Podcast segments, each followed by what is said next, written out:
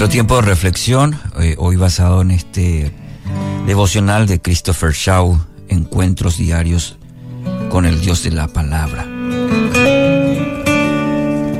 Y el título de hoy, Vasos de Barro, que está basado en 2 Corintios capítulo 4, versículo 7, que dice, Pero tenemos este tesoro en vasos de barro, para que la extraordinaria grandeza del poder sea de Dios y no de nosotros.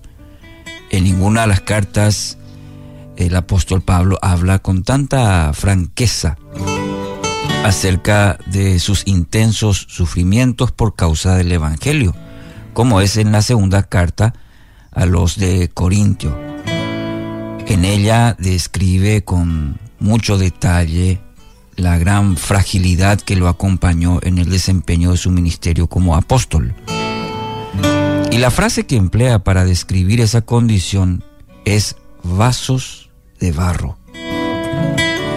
Y se refiere a la clase de recipientes que habían existido durante siglos como parte de los utensilios que se empleaban en la casa para servir la comida o para guardar tesoros.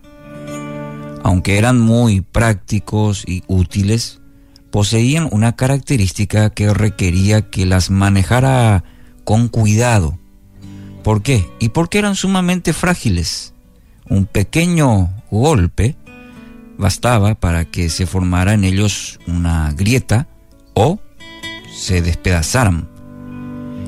Y al comparar nuestra condición humana con vasos de barro, Pablo elige resaltar la tremenda fragilidad que acompaña nuestra existencia. Y no se requiere de grandes pruebas para que queden expuestas nuestras limitaciones, nuestras debilidades y pequeñeces. Aún los problemas y las dificultades más insignificantes pueden servir para mostrar lo precario de nuestra condición como seres humanos. No obstante, esta realidad, hemos sido criados en una cultura donde se censura la debilidad. ¿eh? No se ve tan bien que digamos. ¿eh?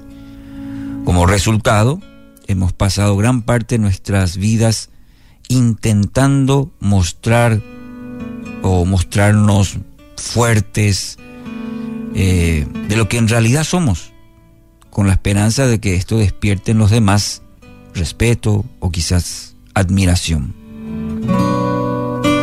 Uno de los argumentos centrales de esta carta, sin embargo, es que nuestra fragilidad es el medio ideal para que brille el precioso tesoro que significa tener a Cristo en nuestras vidas. ¿Me entiende? Es por medio de nuestras limitaciones que Dios encuentra su mejor oportunidad para mostrar la extraordinaria grandeza de su poder.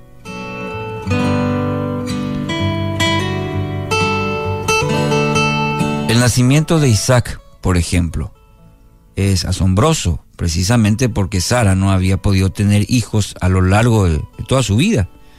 De igual manera, la osada predicación de Pedro en Hechos es maravillosa, precisamente porque antes él había negado tres veces al Señor.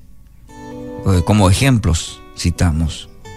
Entonces, mi querido oyente, debemos entender que parte del trabajo de Dios en nuestras vidas tendrá como objeto exponer nuestras debilidades.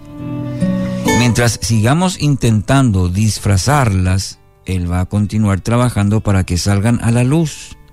Y solamente cuando dejemos de trabajar para esconderlas, bueno, ahí el Señor podrá usarlas para desplegar toda su gloria en nuestras vidas. Muy importante este principio.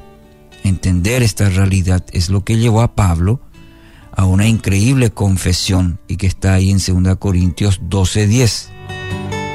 Es por esto que me deleito en mis debilidades y en los insultos, en privaciones, persecuciones y dificultades que sufro por Cristo.